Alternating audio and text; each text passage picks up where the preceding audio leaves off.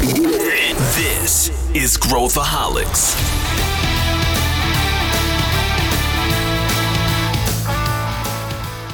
Olá, aqui é Pedro Van Gerten, eu sou o CEO da ACE e esse é Growthaholics, o podcast para quem adora inovação e empreendedorismo. Você com certeza viu que no início desse mês o Facebook e seus diversos sites saíram do ar por seis horas, alguns casos por até mais tempo que isso. Foi o suficiente para as ações do Facebook despencarem. E as empresas que dependem das mídias sociais? Como a gente consegue construir uma comunidade sólida que ultrapassa os limites das redes?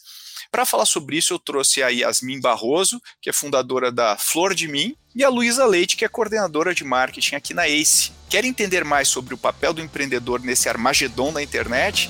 Então vem comigo. Estou aqui com duas pessoas imersas neste mundo digital e eu queria dar as boas-vindas primeiro para Yasmin. Tudo bem, Yasmin? Muito bem-vinda aqui ao Growthaholics. Olá, tudo bem? Estou feliz de estar aqui. Muito obrigada pelo convite. Animada para a gente bater um papo aí sobre a loucura que foi esses dias para trás. Legal. E você, Yasmin, você é empreendedora, né? Você tem uma empresa. Só comenta um pouquinho da tua empresa aí para quem está nos ouvindo. Então, eu sou a fundadora da Flor de Mim. É, a Flor de Mim existe há seis anos. A gente fala especialmente sobre planejamento, rotina, organização com foco na sua saúde mental, com foco numa produtividade ressignificada, que faça sentido, que vai te deixar feliz no fim do dia, e não com aquela sensação de, ai meu Deus, falta um milhão de coisas, tá tudo dando errado, nunca é suficiente. Então a ideia é ressignificar essa produtividade e conseguir uma rotina que seja sustentável, né? Se a gente quer viver muitos anos, é melhor que sejam muitos anos felizes e sem burnout. Boa, boa. Então o que você quer dizer é que você vai substituir esse meu caderno vagabundo por um planner legal, é isso, da Flor de Mim? É Com isso que eu sorte, essa é a meta. legal. E eu também estou aqui com a Luísa Leite, já segunda participação aqui no Growthaholics, a Luísa, que é coordenadora aqui na nossa área de marketing. Tudo bem, Lu? Oi, Pedro. Oi, Yasmin. Muito feliz de estar aqui. Eu acho que é um assunto que rende bastante conversa. Boa, e já vamos mergulhar de cabeça aqui, então, contextualizando quem está nos ouvindo, tivemos aí um Armagedon aqui do Facebook, caiu tudo, deu pau geral, parou o WhatsApp, Instagram e afins, pânico total no mundo inteiro, pessoas não sabendo o que fazer das suas vidas, ideações suicidas, negócios parados, enfim, caos total. E eu queria comentar isso com você. Que dia foi, Lu, esse Armagedon mesmo? Foi. Foi, foi uma fatídica terça-feira, né? Terça-feira. Dia 5 de outubro de 2021. Foi na segunda, porque na terça eu tinha lançamento. Então eu fiquei assim: Deus me proteja, afasta de mim. Boa. Então, o Armagedon foi na segunda-feira, parou tudo no início da tarde. A gente achou que era só um bug passageiro e era longe de ser isso as ações do Facebook baixaram, o pessoal estima aí prejuízo na casa dos mais de 500 milhões aí, né, de, de dólares. Que que, em primeiro lugar, o que, que aconteceu, né? Qual que é a versão oficial aí do, do Facebook? Bom, eu posso. Eu, a versão oficial do Facebook, eu não faço ideia do que, que, aconteceu. Eu fiquei ali no mundo da internet vendo os memes de tropecei nos cabos e coisas desse tipo mas eu fiquei honestamente chocada com o quanto que a gente é dependente disso, ver coisas do tipo, ah, as pessoas não estão conseguindo entrar nos prédios porque o login é pelo Facebook. Sem palavra para uma coisa dessa. Muito, muito chocante. Como seis horas a gente está chamando de um Armagedon, sabe? É isso aí. A gente, a gente teve explicações oficiais em relação à comunicação com servidores do Facebook. Fato é que a gente nunca vai saber a resposta oficial mesmo. Alguma coisa aconteceu lá, né? Que, que... E é uma coisa porque o Facebook é, é chocante, né? Pensar nisso, porque o Facebook sempre foi uma plataforma muito estável, né? Muito estável, né? Eu lembro que no início aí das mídias sociais o Twitter dava baleinha azul, né? Quando dava pau e quase deu, né? Depois que o pessoal tudo migrou para o Twitter. E, e, ele sempre, o Facebook sempre foi muito estável e muito né, escalável, né? O, o, Zuckerberg sempre trabalhou com isso, então deve ter sido um negócio muito sério, muito grave ou muito bobo que eles nunca tinham visto para acontecer.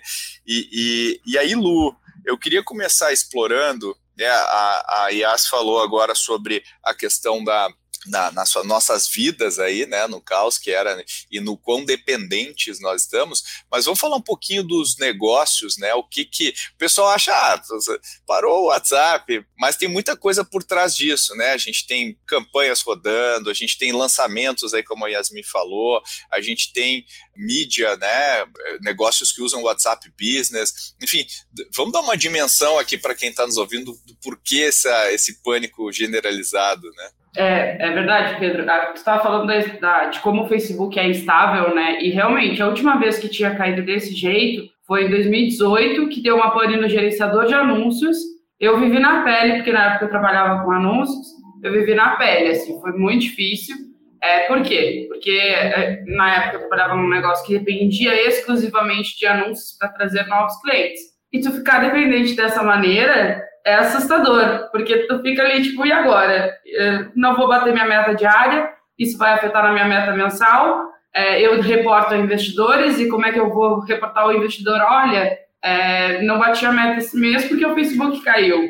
É, é muito complicado essa relação. Claro, é uma plataforma que nos traz muitos benefícios e nos ajuda a alcançar muito mais gente, né? Que é uma coisa que organicamente é muito difícil da gente conseguir. É, mas sim, a gente tem aí empresas hoje que dependem exclusivamente de anúncios, por exemplo, que dependem do sistema do WhatsApp. Então, pensa assim, o microempreendedor que utiliza o WhatsApp como, normal como comunicação com seus clientes, mas as grandes empresas que fizeram automações para o WhatsApp também pararam. Então, isso afetou desde o pequenininho até o grande. Porque se tu bota todo, por exemplo, aqui em São Paulo a gente tem é, a conta de luz por WhatsApp, a ligação de luz por WhatsApp, por exemplo. Isso é um processo que para o dia inteiro. E ele demorou a voltar. Então, por exemplo, o gerenciador de anúncios, quando voltou o acesso e tudo mais, ele não voltou na hora. O gerenciador de anúncios levou até o final da noite para voltar ao normal. Eu tenho amigos que trabalham com mídia hoje que dizem que levou mais dois dias para normalizar e para realmente dizer, bom, beleza, o gerenciador de anúncios voltou. Então, é um risco muito grande a gente depender exclusivamente de redes sociais. Eu acho que isso é o principal, assim. É, não, eu concordo contigo e, e eu acho que né, é, o Facebook, ele, ele ainda não bateu o seu trilhão de, de valuation e, e no dia que aconteceu isso as ações baixaram porque ao mesmo tempo teve uma no programa 60 Minutes lá no, nos Estados Unidos uma uma ex-funcionária lá do Facebook foi uh, né, o, whistleblower que os caras estão falando foi lá, enfim, dizer que as práticas não eram legais e, e, e, que o Facebook incentivava o ódio e tudo mais. O que eu levo sempre com uma. Eu, eu, eu não acho que seja que eles incentivem o ódio, mas é, é uma é, é, porque acho que é um problema muito difícil de resolver. É, assim, do ponto de vista da é, exercendo a empatia, estar lá, assim, como é que você resolve isso com inteligência artificial, por exemplo, sem nenhuma pessoa, ou bota um exército de pessoas? Como é que você classifica o que é discurso de ódio versus o que não é? É, é um, é um problema muito, muito grave. Mas o que eu acho que isso mostra né? Assim, é, é, aquela a gente faz uma pergunta às vezes para as startups, para os clientes das startups, né? Quando a gente está avaliando uma startup, é uma pergunta que eu acho que é o que, que você faria se essa empresa é, deixasse de existir é, no dia seguinte? E se o cara fala, meu Deus do céu, vai ser um horror, é porque ela entrega um valor muito grande. E o Facebook, eu acho que ele nos mostrou na prática o que aconteceria se ele não existisse por um dia. Então, para mim, foi mais um atestado do valor absurdo que ele tem. Né, do que qualquer outra coisa. Agora, eu, eu queria perguntar para Yasmin, ela, né, você lida, né, Yasmin, com essa questão da, da produtividade, da, de como a gente lida com isso, né, e tem esse aspecto pessoal do, do Facebook, por exemplo, eu o Instagram, eu, vou, eu, vou, eu sempre falo, Instagram me faz mal. Eu, eu, eu não gosto do Instagram, ele, ele me traz mal, mal, maus sentimentos, né? Eu tento ficar longe do Instagram. praticamente não uso. Eu só vejo assim, pessoa tal mencionou o Pedro há uma semana atrás, não tem nada. A pessoa pode ter me xingado, eu não sei o que aconteceu. Mas como é que a gente lida com isso, Yasmin? Você que lida com essa, com essa questão da vida, de organizar, de planejar e de como que a gente trabalha isso, né? Como é que, como é que a gente deve ler isso?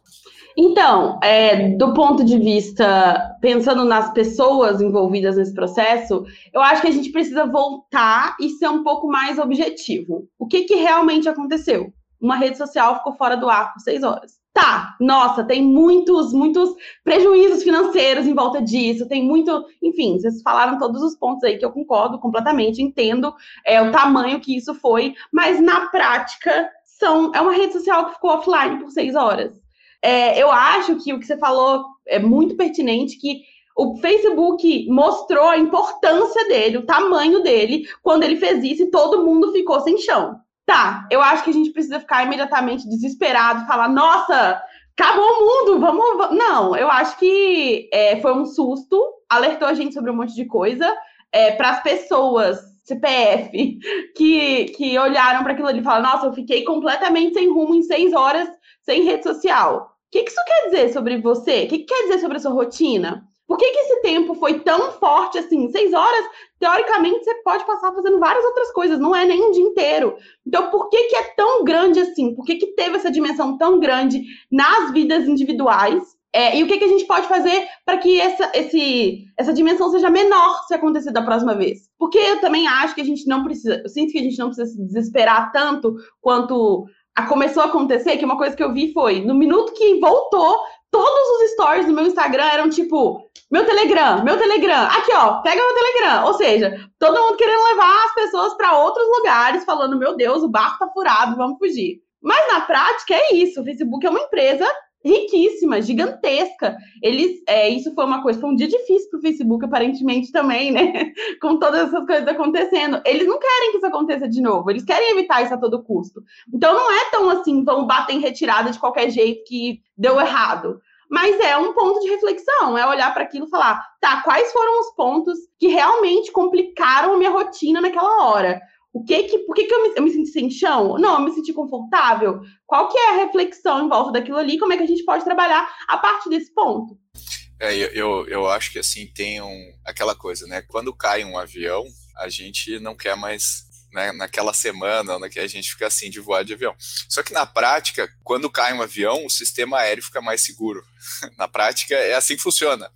É, ou seja, aquele erro que aconteceu para cair o avião não vai acontecer. Seja, a probabilidade de acontecer um erro como esse no Facebook é, é menor do que era antes, né? No entanto, nosso cérebro acaba uh, fazendo isso. Mas o que eu acho interessante, a gente pode olhar por três níveis, né? Três camadas aqui, você falando, né, Yasmin, eu fiquei pensando. Uma camada é uh, comunicação, pura e simples. As pessoas usam o WhatsApp e tá todo mundo usando, muita gente usa o Instagram, também o chat lá do Instagram para se comunicar, não é o meu caso, né, como eu falei, mas muita gente usa o chat do Instagram, porque a, a, nos Estados Unidos eles usam SMS. Ah, no Brasil eles usam WhatsApp. Então, a toda a infraestrutura de comunicação, porque o SMS tem um custo no Brasil. Né? Então, assim, tem, tem um, uma ruptura ali na comunicação. Acho que tem outra camada que é Uh, do, do né, que a gente falou aqui dos negócios, né? Ou seja, todos os negócios que operam, a gente tem até startup, né, Lu, a, a Poli, né, do, do Alberto lá, trabalha, automatiza, né, as contas comerciais do Instagram, tem um monte de bot funcionando, tem um monte de, de serviços essenciais que funcionam, planos de saúde, né, que atendem ali, uh, hospitais, uh, enfim, tem muita coisa que acontece nessa, nessa camada de comunicação.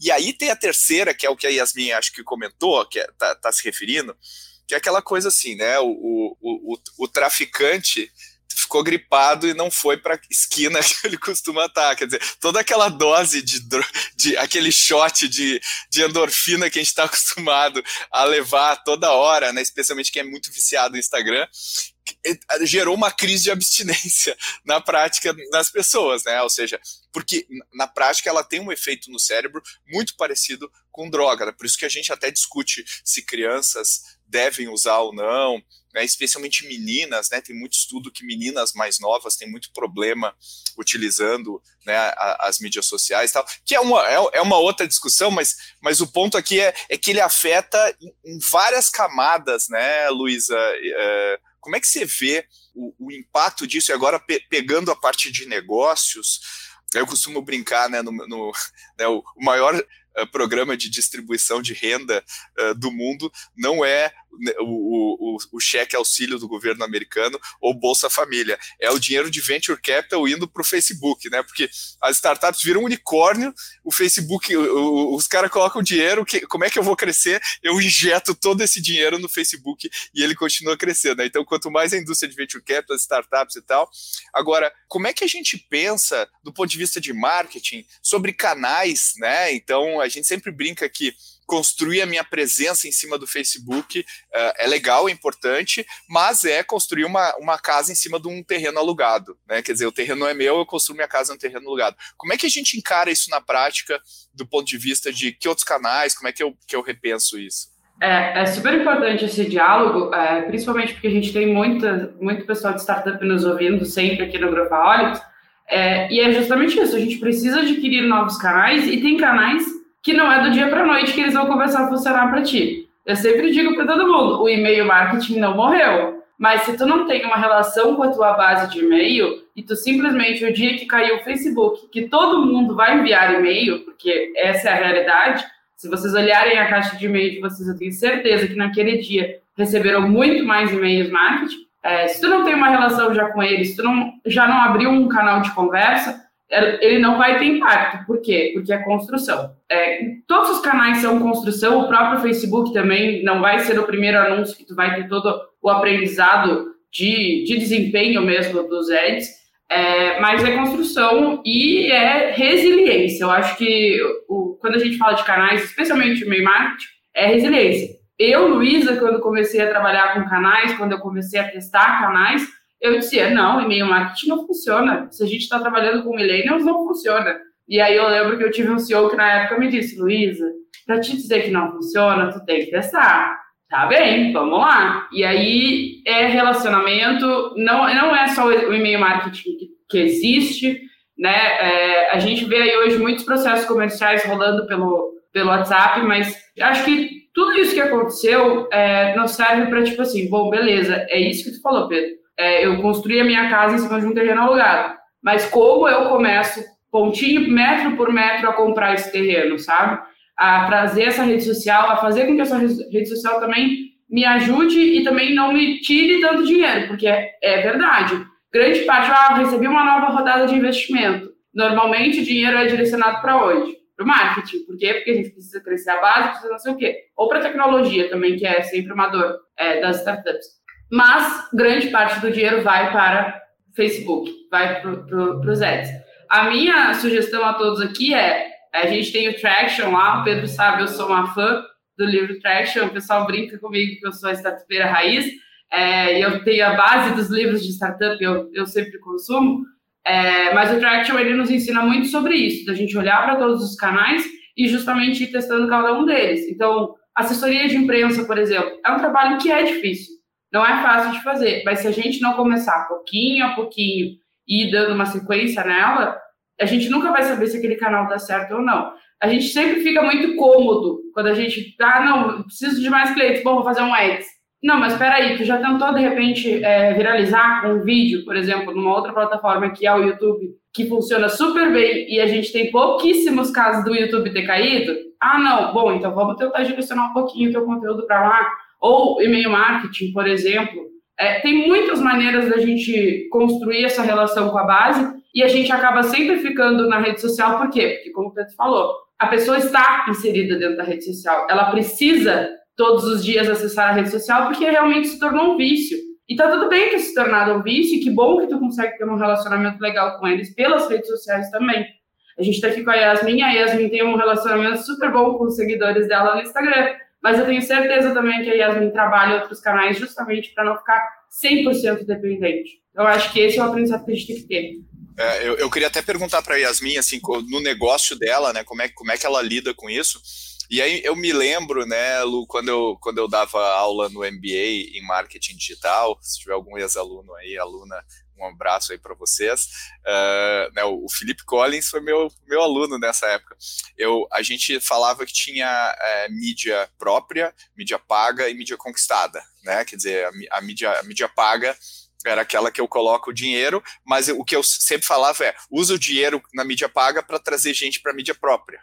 E parece uma coisa ridícula, né? Que é, que é o que tu tá falando, né? Então, pô, se eu, se eu vou pegar o, o, o Instagram eu vou levar o cara para o meu mailing, eu vou levar, o, né, eu vou, eu vou, criar, tudo bem criar um vínculo, né? E aí eu queria perguntar para a Yas, uh, como é que você, você falou, pô, eu estava preocupada com o lançamento que eu ia fazer e tal, como é que você lida com isso, você que tem uma relação, uh, e eu acho que esses canais são canais muito bons para criar uma relação pessoal, né? Quando a gente vai falar com os influenciadores, os influenciadores começam assim com um negócio, não, esse é o conteúdo, é assim que faz isso. E eles sempre acabam com ah, esse eu estou tomando café da manhã aqui e tal. Por que, que o café da manhã aparece? Porque ele não tem mais o que postar, né? Chega uma hora que eu não tenho mais o que postar, que é quase como se fosse o show de Truman, né? Que as pessoas vão me acompanhando e eu preciso jogar lenha naquela naquela fogueira, porque senão eu vou fading, né? Eu vou reduzir o minha presença. Como é que a gente lida com, com isso? Como é que você pensa sobre isso, Yas? Então, é, até ouvindo ela falar, uma coisa muito legal é a gente pensar que tem toda essa necessidade, e imagino que para startups, a gente está falando de pessoas um pouquinho diferentes, né? O modelo da Flor de Mim é bem diferente do que vocês estão falando na maior parte do, tempo. É, mas crescer é muito importante, crescer essa base é muito importante. Mas hoje o que eu julgo mais importante é criar um relacionamento mesmo. Então, se eu tenho é, possibilidade entre crescer mais a minha base ou estreitar o laço com as pessoas que já estão lá, eu prefiro sempre estreitar os laços com as pessoas que já estão lá. Por quê? Porque teve o apagão e eu recebi mensagem em todos os canais de o que, que você vai fazer com o lançamento? Como é que a gente resolve isso? Sabe? Das minhas seguidoras, das pessoas que me acompanham, falando: olha, eu sei que você tinha uma live marcada para hoje. E se a gente fizer no YouTube? E se a gente fizer desse, desse jeito? Então, para de ser tanto. É porque eu acho que tem um valor nessas pessoas que acompanham, né? Óbvio, cada pessoa é uma pessoa mesmo. E uma pessoa que tá ali no seu Instagram que não está disponível, não tá afim de passar para nenhum outro, outro canal, você fala, ah, vem pro meu e-mail marketing, vem pro meu Telegram, e a pessoa não tá afim de fazer isso, ela tá num nível de conexão que é indiscutivelmente mais raso do que quem tá afim de fazer essa mudança. Então, eu acho que quando você cultiva pessoas esse relacionamento, eu acho que ele é a solução para você conseguir alugar, comprar o terreno. É quando você fala, não, eu, eu, eu, eu comprei, não é o espaço, é a pessoa. Ela realmente está afim de acompanhar o que eu vou falar, independente de onde eu esteja falando. Então ela está conectada com o meu conteúdo de verdade, ela realmente quer ouvir aquilo. Não é uma conveniência de cliquei e de repente esse negócio fica passando na minha frente e eu assisto, tô aqui vendo, sou um número nos seus stories. Não, eu tô afim de estar tá aqui. Então, é, por isso eu acho que investir nessa, nessa conexão e aumentar esse nível de proximidade com, com os clientes a longo prazo faz mais sentido, porque são pessoas que realmente vão te acompanhar, que vão falar assim: ah, menina, te roubaram esse terreno, vamos construir ele junto, eu te ajudo. Eu tenho uma parte, tenho um negócio, vamos lá. Então, eu, eu realmente vejo muita importância nessa comunidade estar mais próxima, e eu acho que isso, por si só, já ajuda a resolver os problemas. Você falou uma coisa super importante, né, Yas? É, é, que acho que tem a ver com o que a Lu falou também, que é focar, né? Se a gente está fazendo o nosso marketing, a gente está fazendo nosso conteúdo, é, para alguém, né? As mídias sociais são formas de chegar a essa pessoa, que é exatamente o que você está falando, né?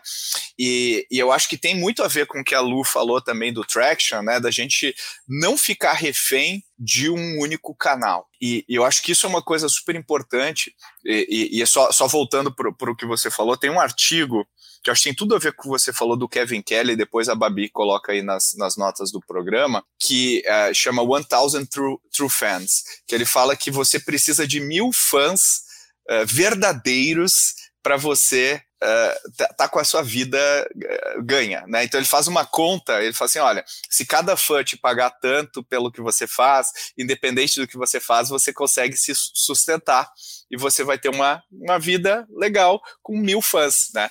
E, e, e ele não fala de canal, né? Ele fala de ter o fã. E é muito, tem muito a ver com o que você falou, né, Yasmin, de, de poxa, Não interessa se eu tô no Instagram, eu, se cai o Instagram, o cara me sugere lá para ir no YouTube e, e, e, assim, né? Isso tem muito a ver, né, Lu, que, é uma fragilidade de marketing um, depender de mídia paga uh, só, eu acho que, e aí as startups, o problema, né, dessa coisa do blitzscaling, de crescer a todo custo e tal, é que muitas vezes, e esse é o grande desafio, a gente olha número de usuários, número de pessoas, e não olha o número de lovers, de fãs que a gente tem da nossa marca.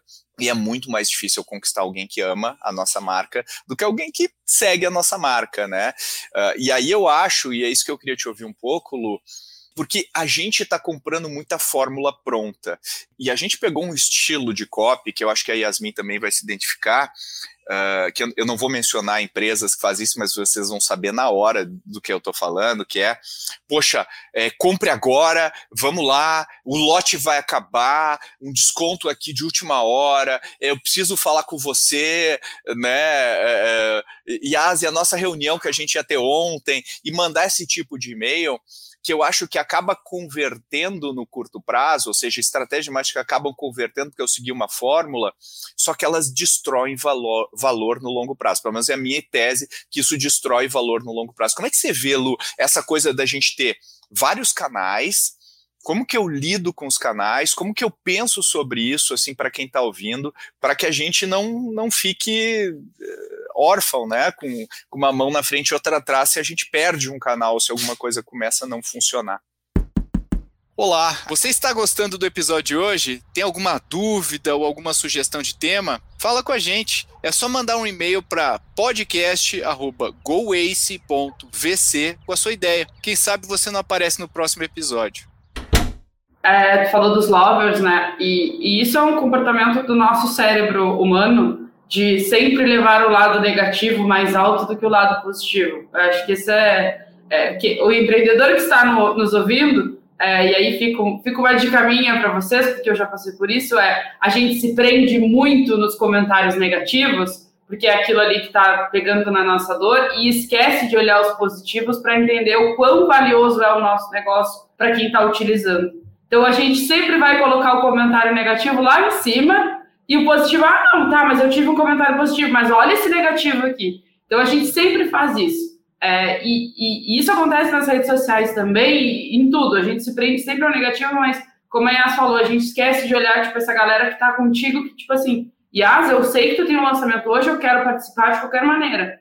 Então, é, a gente precisa mudar um pouco esse mindset porque isso nos atrapalha demais no desempenho dos nossos negócios, no desempenho do nosso trabalho diário. É, com relação a canais, eu acho que é exatamente isso, assim, perder um pouco do medo de experimentar coisas novas. É, vou contar aqui um caso pessoal, é, que a gente recebeu, a gente abriu uma rodada uma vez numa startup que eu trabalhava, é, e chegou o dinheiro, né? É aquela felicidade de chegar o dinheiro, e o senhor olhou para mim e disse assim, Luísa, a gente é acostumado a ter pouquíssimo dinheiro né? Como toda startup que está escalando. Ele olhou para mim um belo mês e disse assim: Ah, é, esse mês tu tem 10 vezes o valor que normalmente tu tem. E eu parei, sentada na cadeira, olhando para ele e disse assim: Eu não gasto esse dinheiro.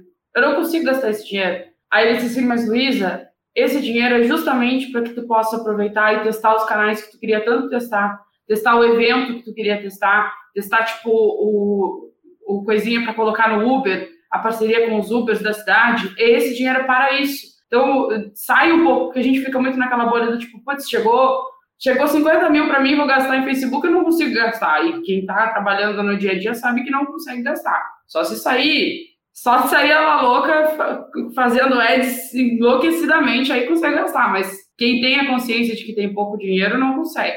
É, até hoje, eu, Luísa, tenho muita dificuldade de gastar muito dinheiro com com ads, eu já, eu já adianto. Pedro tá aqui, ele sabe que eu, eu, tô, eu tô sempre abaixo da minha, do meu orçamento de mídia, por exemplo. So, somos dois, eu também, eu sinto jogando dinheiro fora. Eu, meu, minha cabeça de marqueteiro raiz acha que eu sempre tô jogando dinheiro fora. Mas é justamente isso. Pô, chegou um dinheiro, é claro, tu vai, tu precisa escalar, mas é a hora de testar, sabe? Eu Lu, não tenho dinheiro. Cara, a gente consegue testar muita coisa sem grana. E aí, é, isso é um lado do startupeiro que eu, Luiz, admiro muito, é, e quem está nos ouvindo se, se identificar, saiba que eu sou muito fã de você se você, se você faz isso, é a criatividade. O startuper, ele é muito criativo, ele acha maneiras muito diferentes de testar as coisas super, super... As coisas mais diferentes do mundo, ele vai achar uma maneira mais barata, uma maneira mais é, objetiva e uma maneira que vai ter um desempenho melhor. Então, utilizem da criatividade de vocês para outros canais, se não redes sociais, sabe? Eu nunca, nunca mais vou me esquecer de quando a gente gravou um vídeo uma vez é, para trabalhar uma campanha de YouTube. Nunca tinha feito campanha de YouTube, nunca tinha subido uma campanha de YouTube. E o vídeo acabou viralizando sem a gente precisar botar dinheiro. E aí eu, e foi assim, eu chamei um amigo que é videomaker, a gente gravou na minha casa, é, e aí a gente já subiu. Então, usem da criatividade e canais, é, pelo amor de Deus, é, saiam um pouco do tradicional também. Porque a gente vê essas fórmulas, que, que é o que o Pedro está falando, sendo executadas não só nas redes sociais, mas também na assessoria de imprensa, sempre o mesmo tipo de release, com o mesmo tipo de informação, ou ah, eu vou, eu vou testar um evento, é sempre o mesmo formato de evento, agora que a gente está vivendo digital, é sempre o speaker, não sei o quê, não sei o quê, não sei o quê. Testem novos formatos. É, Para a gente, por exemplo, a live do, do episódio 100, quem não ouviu ou assistiu, está no nosso YouTube e também nos nossos portais, foi, foi um divisor de águas para a gente. Então, testem coisas diferentes, testem coisas novas e saiam um pouco dessas fórmulas, porque sim, elas estão saturando. É, quem é profissional de marketing, quem trabalha com redes sociais, enfim, consegue identificar, consegue identificar. A pessoa pode ser a mais é, humanizada possível, mas a gente consegue identificar quando está usando uma fórmula. É... É, eu, é, esse, esse, o bullshitômetro liga na hora, né? Fala, pô, mais. Ah, que saco. E aí eu mando um e-mail desses, os outros eu já vou. É um truque. É um truque. Tá querendo manipular. Né? Porque acho que a gente teve tanta essa onda de fórmula do lançamento, né? Toda essa, essa, essa aura aí de de fórmulas prontas para a gente fazer as coisas, e a gente se esquece do que é legal, do que fez a gente querer trabalhar com marketing, né? Porque o que é legal trabalhar com marketing é ser criativo, é descobrir caminhos, não é? E aí eu vejo as pessoas colocando coisas assim, ah, eu sou growth marketer, blá blá blá no LinkedIn. Aí fala, tá, legal, você é growth, o que que, o que, que significa growth marketer, assim, na, na, real? Me fala, você já, ah, não, a gente cuida de, faz a empresa, legal, qual empresa você fez crescer de fato usando, porque eu, eu acho que tem muito a gente pegar uma coisa de outro e, e colocar na gente, eu acho que né, uma, me, me, lembro muito dessas, eu gosto dessas histórias, assim, de, de coisas que vão contra as, as chances, os marqueteiros de verdade, né, e eu me lembro muito do P.T. Barnum, né, que era aquele cara que fazia aquelas coisas de circo nos Estados Unidos, aquela museu do não sei o que, do, do cara mais alto do mundo, do não sei o que, e tem até um filme que, é, que eu acho muito ruim, tá? Que é com o, o Hugh Jackman, que é musical. Assim, eu não sabia, eu fui ver o filme, não sabia que era musical. Eu gosto do P.T. Barnum da história, de repente o cara começa a cantar, deu, meu Deus do céu. E eu, eu tenho muito problema com musicais, tá? Alguns eu gosto, tá? Mas, mas enfim, é um parênteses aqui. Mas o P.T. Barnum tem uma história assim que ele estava fazendo um desses museus e aí ele pegou e, e pediu para um cara, uh, falou assim, olha, faz o seguinte, você pega e bota um tijolo, pega um monte de tijolos e coloca um tijolo depois do outro assim na rua e vai botando um tijolo na frente do outro até a porta do nosso lugar. Quando tu chegar lá, tu tira todos os tijolos e tu começa a fazer isso de novo. Eu quero, como assim? É porque as pessoas vão, vão pensar, o que, que esse cara tá botando tijolo no chão, o que, que ele tá fazendo? Então, essas coisas tão simples quanto isso, né? Eu tava lendo a biografia do Shep Gordon, que é um cara, é um agente, né? Ele que criou o Alice Cooper, né? A banda Alice Cooper, que depois virou o cara Alice Cooper, mas era a banda antes. E ele falou assim: Puta, como é que eu vou promover essa banda? E aí ele se deu conta que o Elvis, né? Quando o Elvis foi se apresentar no Ed Sullivan, lá naquele programa, os caras, a lenda reza que eles não deixavam filmar o pelvis, né? Isso que foi Elvis the Pelvis, porque as meninas iam ficar muito, né? Ia ficar quase erótico a dança da. Que, o que eles acham que foi uma coisa meio que intencional para promover o Elvis, porque daí os pais não queriam mais. Aí ele falou assim: ah, então o negócio é o seguinte: se os pais odeiam o artista, então as, os filhos gostam. Então ele promo... toda a aura do Alice Cooper era para os pais odiarem. E depois virou, pô, virou uma mega, um mega hit, né? Vários álbuns aí foram top. essa, isso é o que eu gosto de, de quando a gente é criativo para promover as coisas, para fazer as pessoas prestarem atenção e entregar o valor que a gente se propõe, né?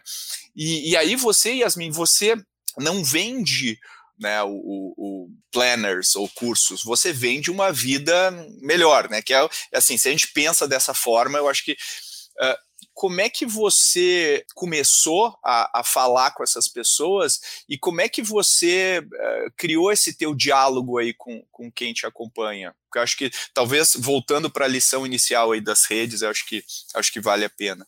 Então, é, tem a ver, inclusive, com o que eu queria falar sobre essa coisa das fórmulas, de ter umas, um macetinho, vamos todo mundo fazer igual. Que eu acho que na comunicação, se é chato para você, é chato para quem tá ouvindo. Então, se você tá de saco cheio de fazer aquilo ali, você já fez 60 vezes, já viu um monte de gente fazer, é chato. É chato. Se você olha e fala assim, nossa, já sei que é, que é uma, é uma estratégia zona de marketing, já.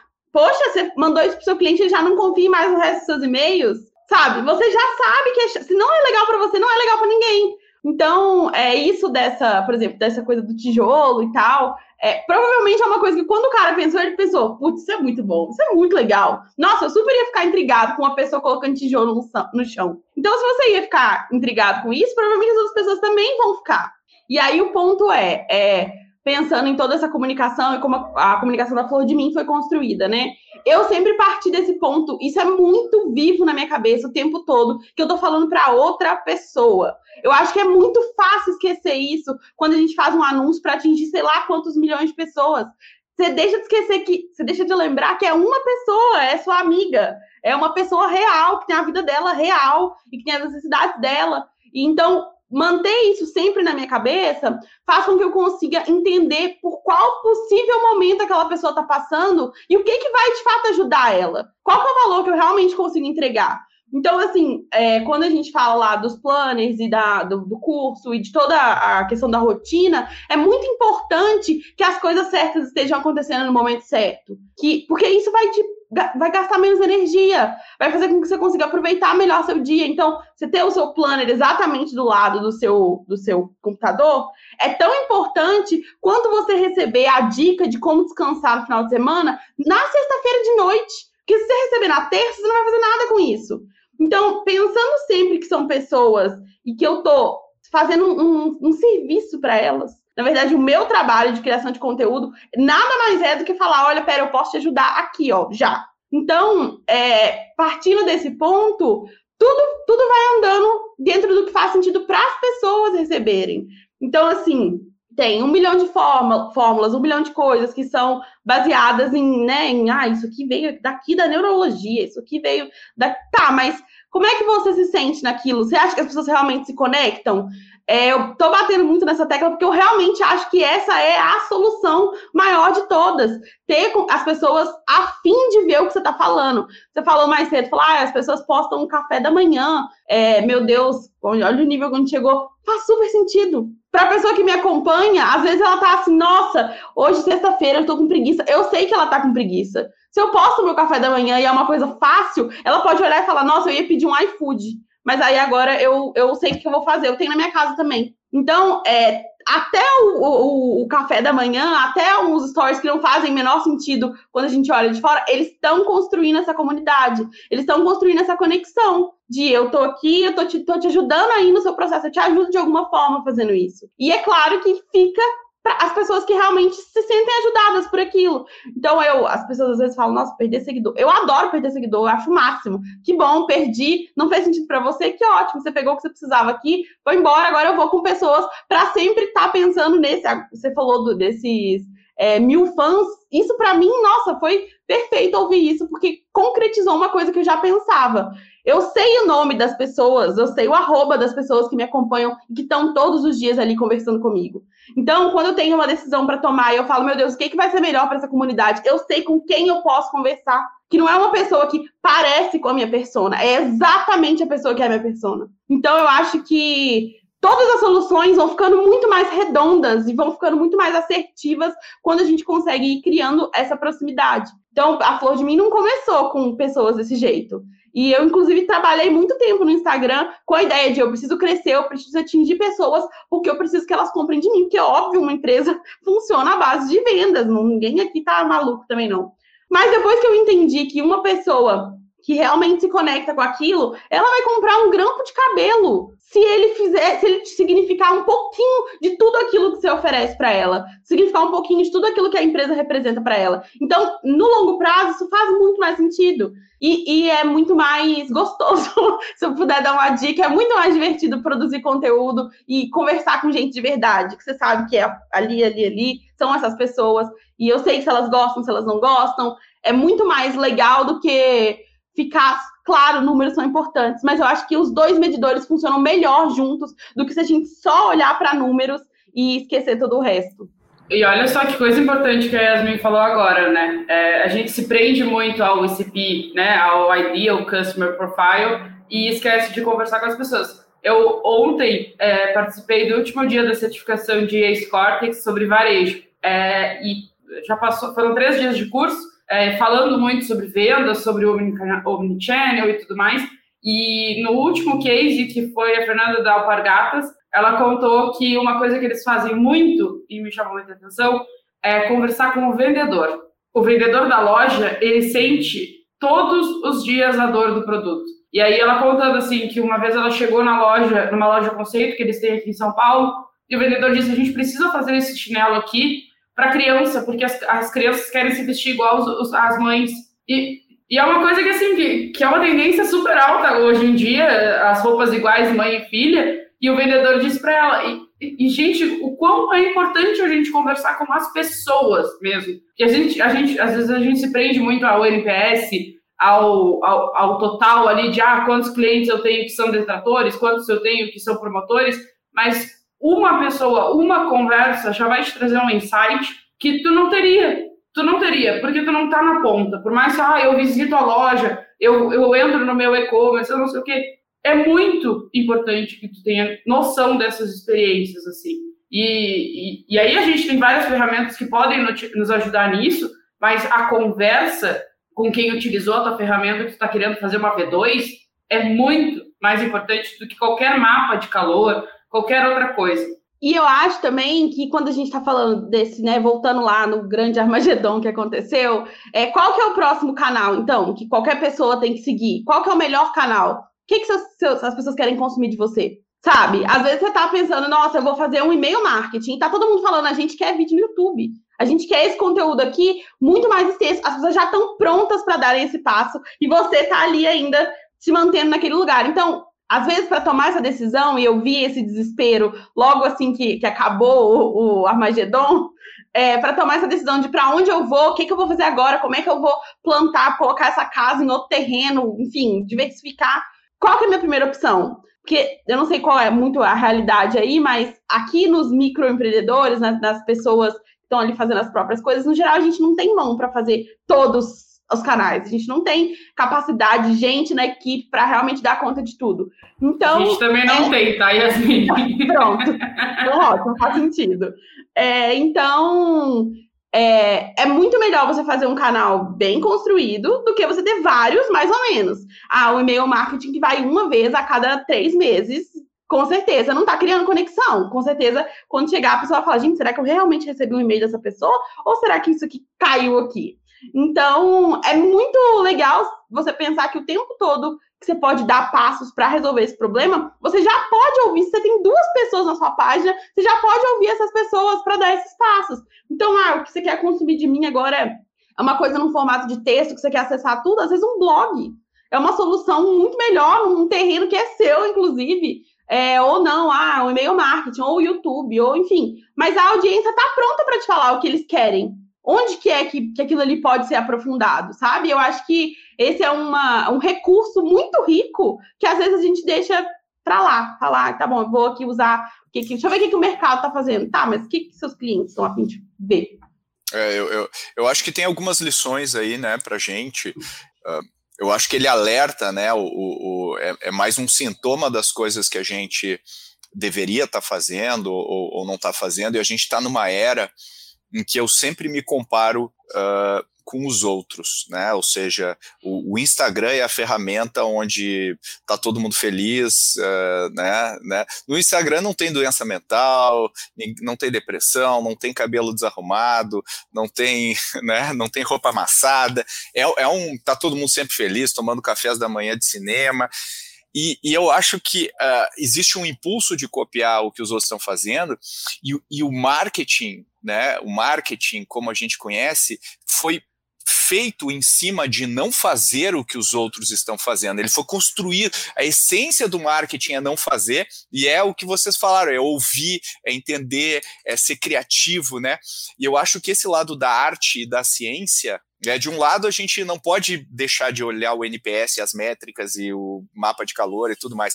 De outro lado, se a gente só olhar isso, a gente vai ficar otimizando e não dá saltos, né? Quer dizer, a gente não, não, não vai para outros patamares de execução. Então, a chave é equilibrar a arte e ciência né? E a parte que eu mais gosto do, do marketing é a parte da arte, né? Da criatividade, da gente e, e, a, e a arte aplicada, né? Com teste, com, com rigor, com tudo mais. E eu queria acabar agora esse, esse nosso episódio, se a gente puder tirar um insight que a gente teve a partir desse Armagedon, quer dizer, o que, que a gente, qual que foi um aprendizado que a gente teve para os negócios, para a vida pessoal, qualquer coisa que a gente possa transmitir aqui para os nossos ouvintes, é, para eles e elas uh, entenderem, né, ou, ou levarem isso para os seus negócios, para suas vidas, o que, que, a gente pode dizer? Eu acho que a primeira coisa é não vamos desesperar, não dá para fazer nada com a cabeça desesperada acabou de acontecer esse erro, muito dificilmente vai acontecer outro igual na semana que vem, então a gente tem tempo para pensar nisso. É, essa construção de qualquer outro espaço onde você possa levar a sua comunidade, ela é lenta. Então não adianta também falar no dia logo depois eu resolvi fazer, comecei a fazer tudo, hoje eu já voltei a postar só no Instagram mesmo, já que aí depois quando tiver outro acidente eu penso de novo nisso. Não, eu acho que é, é aos pouquinhos e que dá para ouvir as pessoas para tomar a direção melhor para quem você está querendo atingir. Né? Se a gente tem um público, o público tá ali, ele tá, ele tá disposto a te falar e ele pode te cortar o caminho, não precisa ficar arrancando todos os cabelos da cabeça para tomar uma decisão. Se tem uma pessoa pronta para te falar, olha, vai ali, é ali que eu quero ir e vamos lá, produz ali que eu vou gostar de assistir. Eu acho que ouvir as pessoas e pensar que é sobre as pessoas é a melhor forma de chegar em soluções que sejam maiores do que todas as redes sociais, enfim, porque está pegando o coração da pessoa mesmo, falando eu tô onde você precisa que eu esteja. Ótima dica. E você, Lu, o que, que, você acha? Eu vou tentar dar uma dica um pouquinho diferente ali da Yas, porque eu, eu, concordo com todas as que ela deu. É, os meus pais me perguntaram depois que voltou, disse, aí, não conseguiu trabalhar o dia inteiro? Eu disse, trabalhei normal, meu dia estava fluindo Totalmente. E eu acho que para os negócios isso é super importante. Tentem começar a trazer ferramentas diferentes. Primeiro, porque o WhatsApp é, é de uso pessoal. Eu acho muito complicado a gente criar um grupo da empresa, por exemplo, dentro do WhatsApp, é, porque a pessoa precisa ter o seu momento de personalidade, mas é, acho que isso não vem ao caso. Mas, principalmente, é, estejam, comecem aos poucos a se preparar. Cultura é difícil da gente mudar. Então, se você já construiu, por exemplo, um grupo de WhatsApp da sua empresa é, e já está rolando toda a comunicação por lá, comece desde já a mudar essa cultura e levar para uma outra ferramenta mais corporativa é, para você não ficar a ver navios, assim, porque eu acho que aconteceu de muita gente, eu estava vendo, assim, ter que abrir uma chamada no Zoom e passar o dia inteiro numa chamada de Zoom, toda a empresa, a gente está agora no, no modelo home office, porque não tinha como se comunicar. Então, eu acho que isso é um aprendizado que as empresas precisam tomar. É, eu acho que assim como o Facebook, crie também planos de contingência para os seus negócios, isso, né, e, e como a Yasmin falou, né, calma, gente, não, não é o, o não é Chernobyl, é só um, um app que está fora do ar, né? Agora, para os negócios, não de, cuidem das coisas, né, que você depende demais para fazer e também não vamos levar isso como se né, agora, né, como a gente falou, não vai acontecer todo dia isso aí, mas acho que alerta a gente para ter uma reflexão mais profunda sobre o marketing, sobre nosso propósito, sobre o que a gente está construindo e, e, um pouco do que a Yasmin falou de uma visão um pouco mais de longo prazo, né? Aquela coisa, às vezes a gente busca, ah, vamos crescer, crescer, crescer, mas peraí, vamos. O que, que a gente quer crescer, né? São lovers ou são né, usuários? Eu acho que isso é uma coisa legal para a gente refletir. Dito isso, agradeço muito a participação da Yasmin. Muito obrigado, Yasmin, pela sua primeira participação aqui no Growthaholics. E só para quem quiser te procurar e virar um lover aí da sua empresa, como é que a pessoa te acha? Então vamos no famoso, né? Arroba Flor de Mim lá no Instagram, é onde acontece a maior parte da nossa conversa. E de lá tem vários links para você ir para mais um monte de lugar e ficar livre de um possível Armagedon 2. É, vou ficar lá esperando vocês. Estou muito feliz de ter recebido esse convite. Foi delicioso conversar com vocês. Muito obrigada. Eu espero vocês lá para a gente continuar a conversa tomando café. Boa. E você, Lu, muito obrigado de novo pela sua participação, muitos insights legais. Espero que você tenha curtido também essa conversa. Muito obrigado, Pedro. Muito obrigado, Yas. Obrigado para quem está nos ouvindo. E bora, sempre que precisar, conte comigo. Se você gostou desse episódio e quer entender mais sobre a relevância dos canais de redes sociais, vai lá no episódio 98, onde a gente conversa com Rafa Velar sobre a era de ouro do marketing. Se você quiser saber mais sobre a construção de comunidades, eu reforço a recomendação do artigo do 1000 True Fans do Kevin Kelly. O link está aqui na descrição do episódio. Como sempre, eu peço o seu feedback. Qualquer coisa que você quiser dizer para a gente, sugerir ou comentar, manda um e-mail para podcast.goace.vc. A gente vai ler todas as mensagens que chegam com muito carinho. E não deixa de divulgar também o Growthaholics. Para a gente é fundamental que mais pessoas tenham acesso a esse conteúdo. Se você acha que é importante para alguém, compartilha nas mídias sociais. É claro, se tiverem de pé, mas não deixe de compartilhar e marca a gente. Adoramos quando você marca a Ace. Até o próximo episódio.